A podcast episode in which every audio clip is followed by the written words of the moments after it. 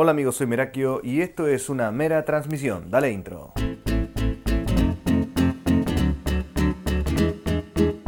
¿Cómo están a todos? Espero que muy bien. Tenía muchas ganas de grabar este podcast hace tiempo. Y es una cosa muy loca porque lo quería hacer en formato video, pero viste cuando decís, "Mm, esto me parece que es más podcast que video. ¿Por qué? No lo sé. Es un misterio. Yo cuando me vine a vivir a Buenos Aires me vine con 800 pesos en el bolsillo. Me mudé a la casa de un amigo, que en ese momento éramos amigos. Bueno, después la vida, ¿no? Ya no, lo bloqueé de todas mis cuentas. Em, viví con él un tiempo y después, bueno, me mudé varias veces y nada, fue un camino largo hasta estar tranquilo en, mi situación habitacional, por ponerlo de alguna manera, donde vivir y también mi situación económica. Cuando yo me vine a Buenos Aires dije, listo, ya está. Si en Rosario quedaban todos los castings, eh, acá llego y ya está. Me hago famoso en cinco minutos.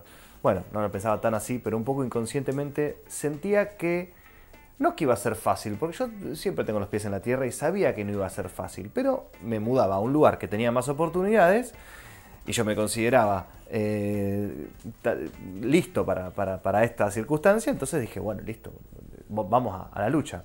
La cosa era que había otras circunstancias a resolver para empezar a la lucha de, conseguir laburo desde la actuación. Y eso era principalmente la plata. Vivir. Tener plata en el bolsillo para pagar los impuestos, comer y ya. Era lo que más me interesaba. Primero, el alquiler y, y bla. No te estoy hablando de irme a tomar una birra, no te estoy hablando de comprar una zapatilla. Yo cuando llegué el primer día a la casa de este chico, Gonzalo, este, se escuchamos la ambulancia. Llegué a la casa de Gonzalo y lo primero que hice fue adelantarle la plata del alquiler, que era un, nada, era muy poco, eh, porque éramos dos compartiendo un departamento muy chiquitito y bueno, bla. Y fuimos al súper. En el súper empezamos a comprar, bueno, no sé, café, yerba, leche. Y él de repente empezó a comprar un whisky, y compró unas Oreo bañadas y de repente empezó a comprar como cosas mega premium. Y esa plata que yo traje se me reventó toda. Esa semana. Y yo estaba como que, uh, y con esa sensación horrible de que, bueno, estoy viviendo de prestado, entonces no voy a hacer un escándalo ni quiero ningún conflicto. Bueno, nada, yo era medio flojo de carácter y más recién llegado. La cosa era que recién llegaba a Buenos Aires y no tenía un peso. Uf, necesitaba trabajar ya. Lo primero que hice fue dejar todas las cosas, acomodar mi ropa en el placar, todo, bla. Y me puse mi bolsito y me fui a caminar por la calle, a conocer, a caminar, a dar una vuelta a la manzana. Tenía una ansiedad, tenía una energía adentro que, que era como el podcast anterior, ¿viste? Que yo te digo que la ansiedad es energía contenida. Bueno, no, no la podía permitir tener dentro. Entonces salí a caminar por el barrio, a conocer. Era un domingo. Eh, no había nada abierto, no había nada para hacer, no podía empezar a, a buscar trabajo, no podía empezar a buscar un casting, nada. Era caminar, caminar, caminar, por caminar. Me acuerdo que esa noche vi eh, la película de Ali, la vida de- del- del boxeador Mohamed Ali, que le hacía Will Smith. Eh, y me quedé dormido, no sé, me quedé recansado. Pero cada vez que veo esa peli, como que me acuerdo de ese momento. Y cuando me pongo a pensar en una sensación de, alegría, pero miedo, mucho miedo. Me acuerdo que vino mi viejo a traerme y se quedó a dormir con nosotros en el departamento. Y bueno, él miraba la peli, pues le gustaba. Yo estaba como acostado, no me podía ni concentrar en la película, nada.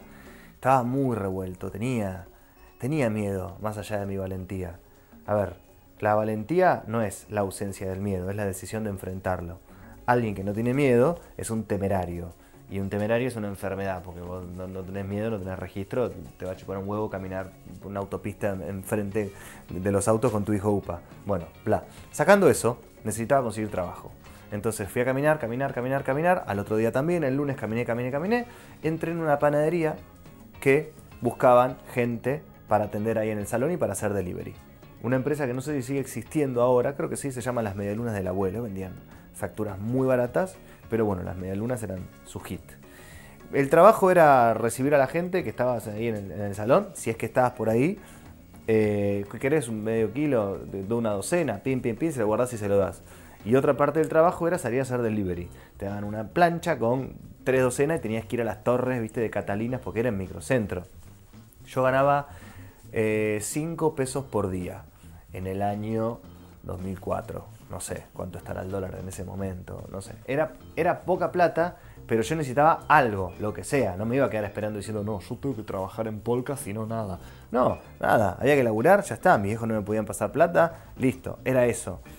Eh, era un bajón trabajar ahí porque, a ver, yo no, sabía que era un trabajo momentáneo y estaba como mega sobrecalificado para, para estar ahí. Ninguno de los chicos que estaban conmigo habían terminado la secundaria y, viste, eh, no, no, no, por, no por comparar ni nada, pero obviamente que yo quería hacer otras cosas, pero bueno, la única posibilidad que había era esa. Con decirte que entraban extranjeros a comprar y yo los atendía en inglés. Y todos se me quedaban mirando como, ¿por qué este chico que reparte medialunas es bilingüe? Etcétera. Bueno, estuve una semana ahí trabajando mientras buscaba por otro lado. Y fue en la clase de teatro cuando hablé con mi profe, Pablo Razuk, eh, que bueno, me pasaba esto, que estaba trabajando ahí, que era un garrón y que quería otra cosa. Esta persona, mi profe, habló con el dueño del teatro y me dijo, bueno, te conseguí un laburo, que vengas a abrirle la puerta a la gente cuando, cuando vienen acá las clases. Onda, vos le vas a abrir a tus compañeros, le vas a abrir a alguien si tiene un ensayo el sábado, bueno, bla. Perfecto genial, estaba feliz, ya estaba trabajando de algo que tenía que ver con la actuación, en cierta manera. Entonces, como muy contento, muy chocho, fui a la panadería y le dije, hey, puedes meterte tu trabajo en el trasero. No le dije eso, pero tenía un montón de ganas de decírselo. Le dije, bueno, gracias, yo ya no vengo más, no sé qué. Bueno, bueno, venite a cobrar la semana que viene. 30 pesos me tenían que pagar. Me tuvieron un mes para pagarme 30 pesos. Eso era un bajón, un bajón. Me acuerdo que en esa época pasé por la vidriera de una casa de deportes y vi unas zapatillas, las, Adidas Superstar, eran blancas con tres rayas azules, azul oscuro, y dije, uy, qué lindo sería tener esa zapatilla. Ah, me las iba a comprar creo que a los cuatro meses. Pero recién empezaba mi vida en Buenos Aires, entonces no, era la época de Merakio el ratón. Bueno, no era Merakio, iba a tardar creo que 15 años en convertirme en Merakio. La cosa era que empecé a trabajar en ese teatro, en la sala Ana Itelman, en Guardia Vieja y Bulnes, sigue estando ahí, abría la puerta a la gente, ganaba un mango, estaba ahí con mis compañeros de teatro, estaba re contento.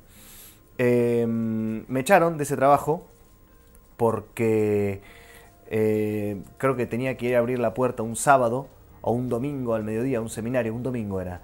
Y había salido la noche anterior y me la había repegado y me quedé dormido y no fui. Y nada, como papelón, porque tenía que abrir a las 10 y caí como a la 1, ¿viste? Como un desastre. Además era como que todos los días que yo iba a trabajar no era como fijo. El tipo me decía, ¿querés venir hoy? ¿Podés venir mañana? ¿Querés venir el fin de? ¿Puedo venir esto, el otro? Yo no tenía en mi mente incorporado que podía decir que no. Que podía decirle, mirá, che, el domingo no, no puedo venir porque vienen unos amigos y quiero salir y hace mucho que no salgo con nadie y bueno, bla. Me echaron y eso fue un hecho hermoso porque más allá de todo lo que lloré y me angustié, aprendí a decir que no a partir de ese momento. Cada cosa que te duele, si vos no aprovechás para aprender algo, te perdés de un momento hermoso, que es aprender de tus errores. Y los errores nos enseñan un montón. Un error muy grande que iba a cometer, a cometer después de ese era trabajar en una agencia de casting. Ese no fue el error, el error fue batir cualquiera en el lugar, porque lo que yo tenía que hacer era estar sentado en el escritorio, recibir a, los chicos que venían a hacer los castings, les hacía llenar un formulario y nada, les daba un número para el casting. Lo bueno era que yo tomaba los castings que también se hacían ahí, entonces era como que, bueno, ok, sigo en carrera, sigo acá haciendo lo que, lo que yo quería hacer, estar en contacto con la actuación, bla. Bueno, eh, en un momento hice algo muy irresponsable, yo tenía 20, 21 años, fui a me llaman para un casting, pero no ahí, de otro lado, en una castinera que quedaba a la vuelta. Entonces, en mi horario de almuerzo le dije, che, ¿puedo ir a ver un departamento acá que me lo muestre inmobiliaria y vengo? Bueno, voy al casting, no sé qué, me quedo haciendo la cola, flasheando, uy, no, este casting es de mucha plata, mirá si quedo y puedo vivir seis meses con esto. No, qué bien, estaba buenísimo, dale, me quedo, me quedo. Pasó una hora, me quedé esperando en el casting, no avisé nada, no volví al laburo, nada. Dos horas estuve en el casting dos horas. Y cuando pasé, había que ponerse en cuero, porque uno de los personajes era un tenista que estaba en cuero, no sé qué. Me levanto la remera y apenas se me ve el pupo, me dicen gracias. Y me volví, y me volví. Fue como, no, ¿qué hice? ¿Qué hice? O sea, volví y obviamente me, me echaron. Me dijeron, che, ¿todo bien? ¿Qué pasó? Dijiste que te fuiste. Ah, ibas, volvías, ¿qué pasó? Listo. No, no, terminamos ahora y todo bien. Y me echaron de nuevo. Fue como, no, loco, en serio, de verdad. Qué bajón, y me puse re mal. Pero bueno, ahí aprendí a no mentir, no tenés que mentir porque quedás mal. Y si bien hay que tener imaginación y pensar que uno puede llegar a, quedar en un casting, no hay que tirar por la borda el presente, o sea, hay que tener un pie en el presente también. Yo en ese casting tenía los dos pies en las nubes diciendo, uy, wow, voy a quedar, no voy a quedar. Bueno, bla, súper, súper, súper deprimido. Em, otra vez me quedé sin laburo y se me ocurrió repartir currículums en una eh, agencia de promociones nada, ¿viste? Esos promotores que están parados en un evento y te dan un papelito o te dan algo para que pruebes. Bueno, a mí el destino me llevó a trabajar en Aeroparque, un lugar que, paso una vez por mes, más o menos. En el, no en el free shop, sino en el... Se le dice duty free. Eh, no, en el Shop Gallery. Bueno, no era el free shop, era el, el, el, free shop es para los internacionales. Este era el para los nacionales, que tenían los mismos precios que afuera, que en la calle. Yo estaba paradito ahí, trabajaba para L'Oreal. L'Oreal es la empresa, bueno, que vos la conocés por los cosméticos, pero tiene licencia de Ralph Lauren, de Armani, para las fragancias, etc. Bueno, yo estaba paradito ahí y vos pasabas yo te daba un perfumito así en un cartón que te decía, hola, te dejo para que pruebes lo nuevo de Armani Night. El de 100 sale tanto, el de 30 sale tanto, no sé qué. Bueno, estuve ahí trabajando eh, creo que dos años, me parece que estuvo, estuvo muy bueno porque había un mundo eh, detrás de lo que se veía que era genial. Había una corrupción hermosa. Yo entré, esto no lo conté nunca creo, entré y me recibió un promotor veterano, no tenía muchos más años que yo, poner que yo tenía 24 y el chabón tenía, em, no sé, 30. Em, me dice, hola, ¿cómo andás? Bueno, todo bien, mirá, te cuento cómo es acá. Vos acá te dan, te dan los perfumes que, te los llevas a tu casa, ¿no? Vos los administrás, te daban, poner, no sé, para toda la promoción de un mes te daban seis perfumes. dice, vos lo que tenés que hacer es irte a tal lado, te comprás los envases, el perfume los abrís así y se los pasás ahí, te, los, te los guardás en el envase. Te robaban los perfumes que te daban para el tester, que te lo daban para, para y perfumar a la gente. pero todo ese laburo lo podías hacer con un solo perfume de 100 mililitros y te daban como 6, 7. Entonces, era como vos podías seguir haciendo el trabajo y paralelamente guardarte los perfumes y se los vendías eh, sin el envase eh, en un perfumero que compraba en una farmacia a nada, yo se los vendía a las amigas de mi vieja, a 50 mangos cada uno. La cosa era que yo ganaba eh, más guita haciendo eso que con em, el, sueldo del promotor. Y fue increíble porque yo ahí eh, fue cuando el momento que, me pude ir de la casa del pibe que, estaba viviendo en un principio, me fui a vivir con unas amigas, no sé qué, bla, y ya tenía un poco más de plata en el bolsillo. Ese verano eh, me fui de vacaciones por primera vez pagándomelas yo, me fui con mis amigos, que el verano anterior no me había podido ir con ellos, porque la plata que tenía ahorrada me la usaba para ir a vivir a Buenos Aires. Y estuvo muy bueno, trabajé ahí eh, dos años y, la verdad que fue, fue genial. Yo sabía que lo que estaba haciendo eh, era medio... Pero hablando con gente, lo hacían todos en el rubro de la perfumería. Ahora yo creo que está muchísimo, muchísimo más controlado. Pero bueno, no sé si es algo para decir que me enorgullece o qué. Yo era un chico y lo estaban... Eh, era, era parte de la movida. Me acuerdo que el día que fui a comprar los envases, me gasté todos los ahorros que tenía armado. Era como que me la jugué. Me lo dijo este pibe. Al otro día fui con, no sé cuánto tenía, tenía mil pesos ahorrados. Fui a la casa de los mil envases, eh, allá en Avenida, Boedo, Avenida La Plata y no sé qué, allá en Boedo. Y me compré todo y me volví sin un peso con toda la caja llena de perfumeros de 50 mililitros. Y dije, uy, no, espero que esto funcione. Yo siempre tuve esa, esa cosa de riesgo, de arriesgarme, de no medir mucho el riesgo, de temerario, si querés, por algún punto. Hay algo de eso que hay que tener, hay que jugársela, hay que mandarse. Em, y, yo lo tengo recontra, reasumido. Bueno, después de laburar ahí, em, había, la cagada de ese laburo era que había meses donde no había promociones. Onda, octubre, noviembre no había. Entonces te las tenías que arreglar. Menos mal que yo tenía la guita extra de los perfumes que vendía por, por izquierda. Era, era muy feo cuando iba a la, a la, agencia a buscar los perfumes del laburo de, o, dejar todo después de una promoción. Me dicen, bueno, ahora no, eh, octubre y noviembre está todo tranquilo, nos vemos en diciembre. Yo pensaba, sí, tranquilo para vos. Yo estoy que recontraestresado. Bueno, y trataba de, buscar otras cosas. En ese primer octubre y noviembre que se terminó lo de los perfumes, yo hice lo que, lo que hice el primer día que llegué a Buenos Aires. Salí a la calle a caminar, a buscar laburo. Te estoy hablando de el primer año que yo me vine a vivir a Buenos Aires, ¿eh? en la primera intermitencia del laburo de perfumes, que lo tuve durante dos años, después ya lo hice como más preparado. Ese octubre y noviembre me fui a trabajar a un bar que se llamaba De Taquito, que estaba en el Paseo de la Plaza. Estaba trabajando un chico que era amigo mío, Martín Gallo, ahí, que yo lo fui a saludar un día y me dice, hey, ¿por qué no te venís a laburar acá, eh, en el bar? Y trabajé como mozo dos meses. Eh, el primer mes estuvo bueno porque era una aventura y no sé qué cosa, y el segundo mes era como, uh, empezaron los primeros problemas, ¿viste? Problemas con los otros mozos, que esto, que la propina, que se comparte, que te exigían cuando vos pegabas una buena propina que la compartas y cuando otro tenía una buena propina no, no, no se compartía. Y era como un poco la cuestión esta de, de, hacerse de abajo y luchar por... Y yo decía, no, no, a mí no me interesa esto, nada. Yo voy a seguir acá solamente un mes más hasta que vuelvan las promociones. Y, y seguí un mes más, pero fue un bajón. La verdad que no, no la pasé muy bien, no, no, no me gustó estar ahí cuando volvieron las promociones en diciembre, que, era un laburo que a mí me, encantaba, el de los perfumes, más que nada por el tiempo también, era desde las 6 de la mañana hasta las 2 de la tarde, tenía todo el día libre.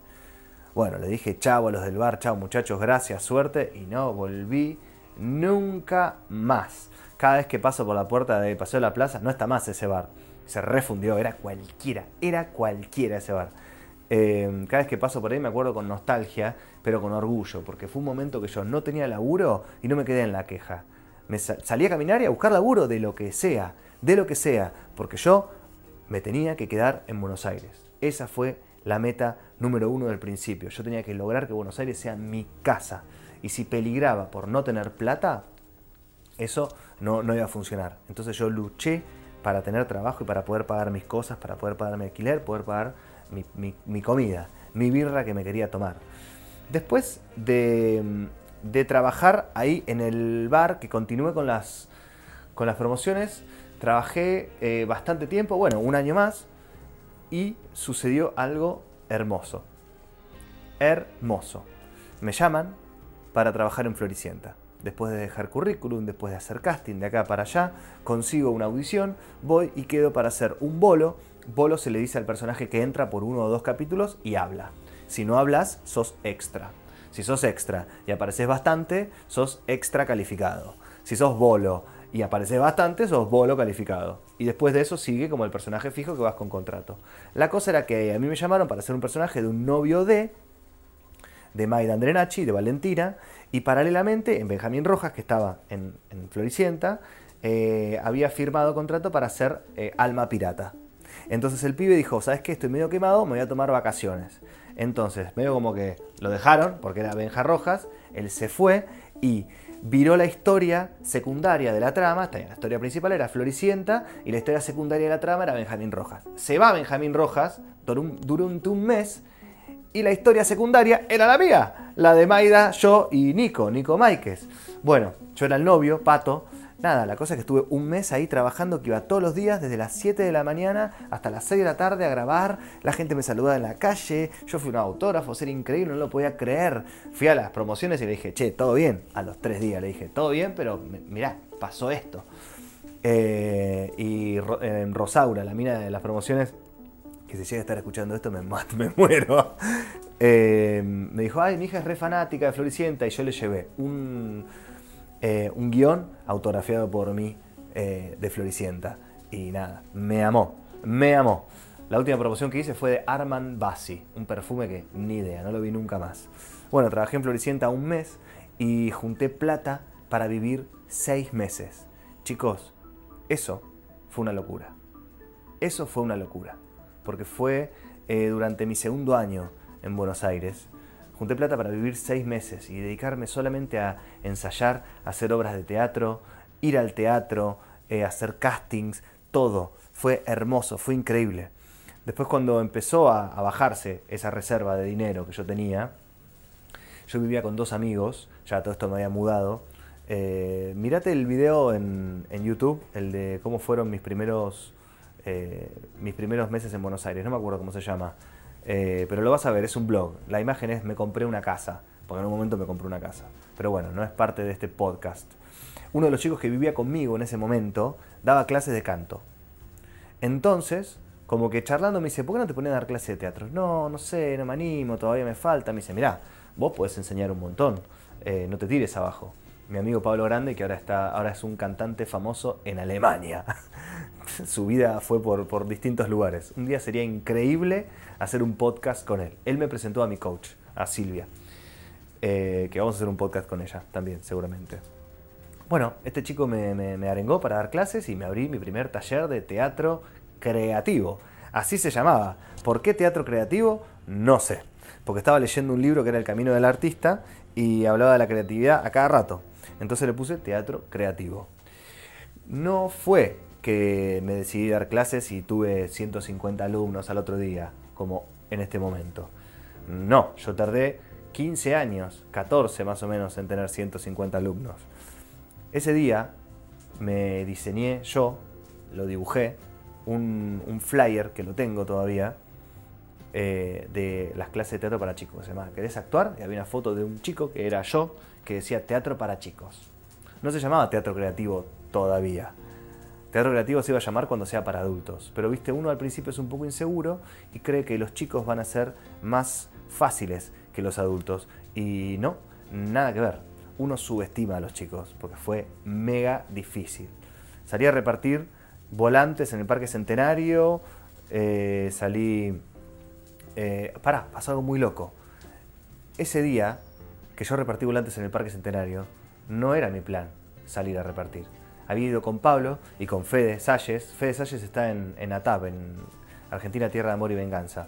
Eh, también éramos, éramos amigos de Rosario. Salí con ellos a tomar mate al parque y me dice Pablo, el cantante de Alemania, me dice, che, ¿por qué no, no te vas a casa y buscas los, los volantes para repartir? Uy, no, me da paja. Hacelo, eh, porque el momento es ahora. Y entendí lo que era la oportunidad. Me tomé el subte, orgulloso porque sabía que estaba haciendo algo grande. Fui, busqué los volantes y los empecé a repartir. Los repartí a todos. A todos. Porque la semana siguiente empezaban las clases. Yo publiqué la fecha y salí a repartir volantes. A la, a la semana siguiente tuve dos alumnos. dos alumnos. Fue... No, pará, perdón. La primera clase tuve un alumno solo, una nena, eh, Loli. Eh, que vino con la mamá y como que nos quedamos esperando y fue horrible, te juro, fue horrible porque yo me sentía como que estaba fracasando, como que ya ese día llovía y yo dije, uy, ojalá que no venga nadie así no doy la clase, ¿viste? El miedo al fracaso. Entonces como tengo miedo de fracasar, prefiero ni siquiera intentarlo y eso es normal y común, porque no está mal si te pasa, está mal si permitís que eso suceda. Yo llegué, me quedé charlando con la mamá, con, con Loli y le dije después de media hora de esperar, bueno, mira, voy a reforzar la, la, convocatoria y nos vemos la semana que viene. Y ya está. El lugar donde yo daba clases era donde yo tomaba clases, que era un, lugar nuevo, ¿no? Donde me habían echado. Entonces como que había confianza para probar el primer mes gratis. Eso se lo voy a agradecer siempre a Pablo Razuk, que era mi profe. A la semana siguiente repartí volantes por todos lados, pegué carteles por todos lados, no sé qué, bueno, bla, ¡boom! un chico nuevo vino. Eran dos, dos nenes. Y les di una clase para dos nenes. Yo no tenía ni idea qué estaba haciendo, no tenía ni idea. Yo decía, estos padres están locos, ¿cómo van a dejar a los pibes? Bueno, la cosa es que a la clase siguiente el nene me dice, che, tengo una amiga que quiere venir. Y la nena me dice, yo tengo un nene en mi departamento, de mi edificio, que quiere venir también. Bueno, bueno, que vengan. La cosa es que uno de los nenes que trajeron era una chica no vidente. Y fue como, wow, ¿qué hago? Pero necesito que haya alumnos. Necesito tener alumnos para que esto funcione. Y me agarra la mamá de la, de la nena y me dice, mira, ella, nada, ¿eh? Vos, como cualquier otra piba, no, no, no, no, decirle dónde está el baño, no sé qué, y ella toca, toca las paredes ahí y va. Bueno, chicos, yo no les puedo explicar lo emocionante que fue. Ella fue alumna mía dos años. Yo tuve tres años el taller para chicos. Dos años estuvo Flor. No, ¿qué dos? Tres. Todo el, todo el proceso estuvo. Fue increíble, chicos, lo que yo aprendí. Y la clase que vino, Flor, esta chica, el ejercicio que yo tenía era, bueno, nos miramos a los ojos y caminamos y no, sin sacarnos la vista de encima. ¿Cómo carajo iba a hacer yo ese ejercicio con una nena no vidente? Pero el show debe continuar, muchachos. Entonces seguí la clase igual, inventé ejercicios, inventé cosas y la saqué adelante. Y a la otra semana la piba me dice, tengo un amigo que quiere empezar y lo trajo y era también un nene ciego. Entonces yo tenía el 50% de mi alumnado era no vidente. No, yo ya me cagaba la risa, ya listo, ya, ya está. Ya, yo, le doy clase al, al, que pase por ahí, abra la puerta, yo le voy a dar clases. Esa fue la, circunstancia que a mí me hizo aprender a dar clases, a que todo me chupe un huevo, a que, a que todo funcione. Lo único que no funcionaba era la plata, no ganaba un mango. Con cuatro alumnos, que yo ya el segundo mes ya le empecé a pagar la plata del alquiler al profe, ganaba solamente para, para nada, para, pagar el, el, alquiler de la sala y me quedaba un mango para una birra, ponele, y ya. Era un bajón, porque cada vez que tenía la clase yo la planeaba el día anterior o eh, el mismo día a la mañana. Era sábados a la mañana la clase. Tal. Entonces era como toda la semana estresado, ¿qué voy a hacer? ¿Qué voy a hacer? Y recién, minutos antes de la clase, ahí decía, uy, bueno, tengo que dar la clase, ¿qué hago? Bueno, con el tiempo fui aprendiendo y después me terminé haciendo un manual eh, que ya directamente abro y digo, bueno, ¿cuál es la clase 1? ¿Cuál es la clase 2? ¿Cuál es la clase 3? Pero iba a tardar 10 años en hacer ese manual. Paralelamente a las clases, que yo no ganaba un mango, empecé a hacer animaciones de fiestas para chicos. Eh, yo me ponía un traje del hombre araña, entraba a la fiesta, ponía un CD que era todo en playback. Entonces el CD decía, hola niños, ¿cómo están? Y yo movía la cabeza como el hombre araña. Los chicos decían, bien. Y a veces era un nene en una casa que el tío le hacía un regalito que unía el personaje y nadie te contestaba. Te decía, bien, porque eran tres. era muy gracioso eso. Bueno, hice mucho tiempo animaciones de fiestas y después me pasé a otra empresa de animaciones que hacían animaciones de karaoke, que estaba bárbaro, estaba buenísimo, porque era como ya, no era un personaje, sino era el animador. Era como, como estar parado ahí con un micrófono manejando los chicos. Bueno, a ver, empezaba, empezaba, ¿no? Vos llegabas, desembarcabas con el equipo, con, el técnico, que no sé qué, decías, a ver, a ver, chicos, chicos, chicos, a ver, a ver, si conoces este tema. ¡Boom! Ponías la canción. Quiero ser La canción de Pokémon. Y todos decían, ¡ah, Pokémon! Te hablo de chicos de 9 años. Pokémon. Bueno, a ver, a ver, ¿cuál es esta? ¿Cuál es esta? Harry Potter. Entonces ahí se iban todos sentando en ronda y decías, bueno, vamos a cantar una canción. Vení vos, Delphi, que sos la cumpleañera. Llama a tus tres mejores amigas. Ella, ella y ella. Bueno, vengan para acá y vamos a cantar esta canción. Y le ponías las divinas de Patito Feo. Y nada, era un gol. Y después lo que terminaban de cantar, elegían a uno cada uno y así se armaba la ronda y chao, tenías dos horas de animación. Bla, eso estuvo genial. Pero lo más genial de todo fue cuando me movieron a adultos. hacer la fiesta, la fiesta para adultos de karaoke. Estaba buenísimo. Porque era desde Doña Rosa en la casa con todas las jubiladas haciendo eh, temas de Leonardo Fabio o de Sandro hasta una despedida de soltero de una piba. Que era como rarísimo todo. La cosa es que eso a mí me dio una cintura para trabajar con el público, para perder la inhibición. Si me quedaba algo de vergüenza, ahí la perdí por completo. Cuando la gente me pregunta en los videos, en los comentarios, ¿cómo haces para hablar con la cámara en la mano, en el medio del subte con la gente? ¿No te morí de vergüenza? La verdad, amigo, que no lo tengo más a eso. La vergüenza parte, es parte del pasado, no, no está más en mi vida, porque la circunstancia me hizo atravesar eso y no quedarme en los moldes y no quedarme comiéndome los mocos y le di para adelante y le pasé por encima la vergüenza, porque la situación a mí me llevó a atravesar todos los, obstáculos que yo tenía en el camino. Y, que te chupe todo un huevo es fundamental para eso. Después de, de, estar un tiempo haciendo animaciones, paralelamente yo eh, me animé a dar clases para adultos. Y ahí está eh, el momento que yo hice el video que es cómo vivir sin jefe en, en, YouTube, que cuento cómo hice para llenar mis primeros grupos de clases para adultos. La cosa es que empecé el taller para adultos con un gran éxito, iba a abrir un grupo y terminé abriendo cuatro porque puse volantes en el subte. En, arriba del mapita del subte puse los volantes ahí arriba y la gente podía ver la publicidad si quería la agarraba y si no estaba ahí. Entonces era constante el flujo de gente que miraba. O sea, es como las impresiones eran un montón.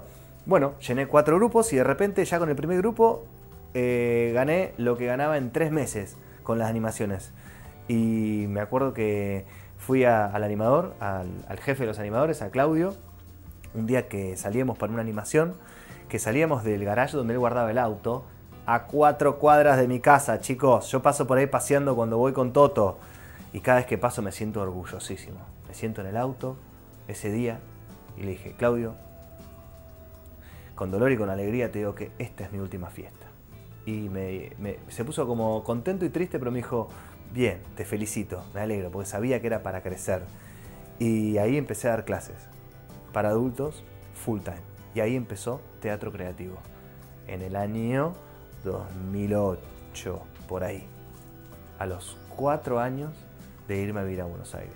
Pero ahí no, no iba a ser el éxito y el flujo de, dinero. Eh, ahí iba a empezar una pelea nueva. Eh, lo que era instituciones, lo que era dar clases, lo que es hablar, manejarse con gente, lo que es manejarse con adultos, que es mucho más complejo eh, o, tiene otra complejidad que trabajar con chicos. Yo trabajé muchísimo, di muchísimas clases, tuve muchos grupos a mi cargo, pasaron como 3.000 alumnos por mi escuela en todo este tiempo.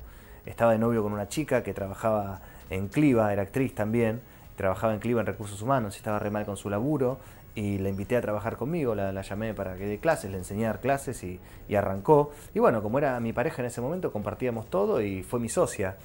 Después nos separamos, seguimos trabajando juntos un año y después separamos todos, ella se abrió su escuela acá cerca eh, y ahora hace poco creo que se fue a vivir al sur, no sé, está, está embarazada, bla.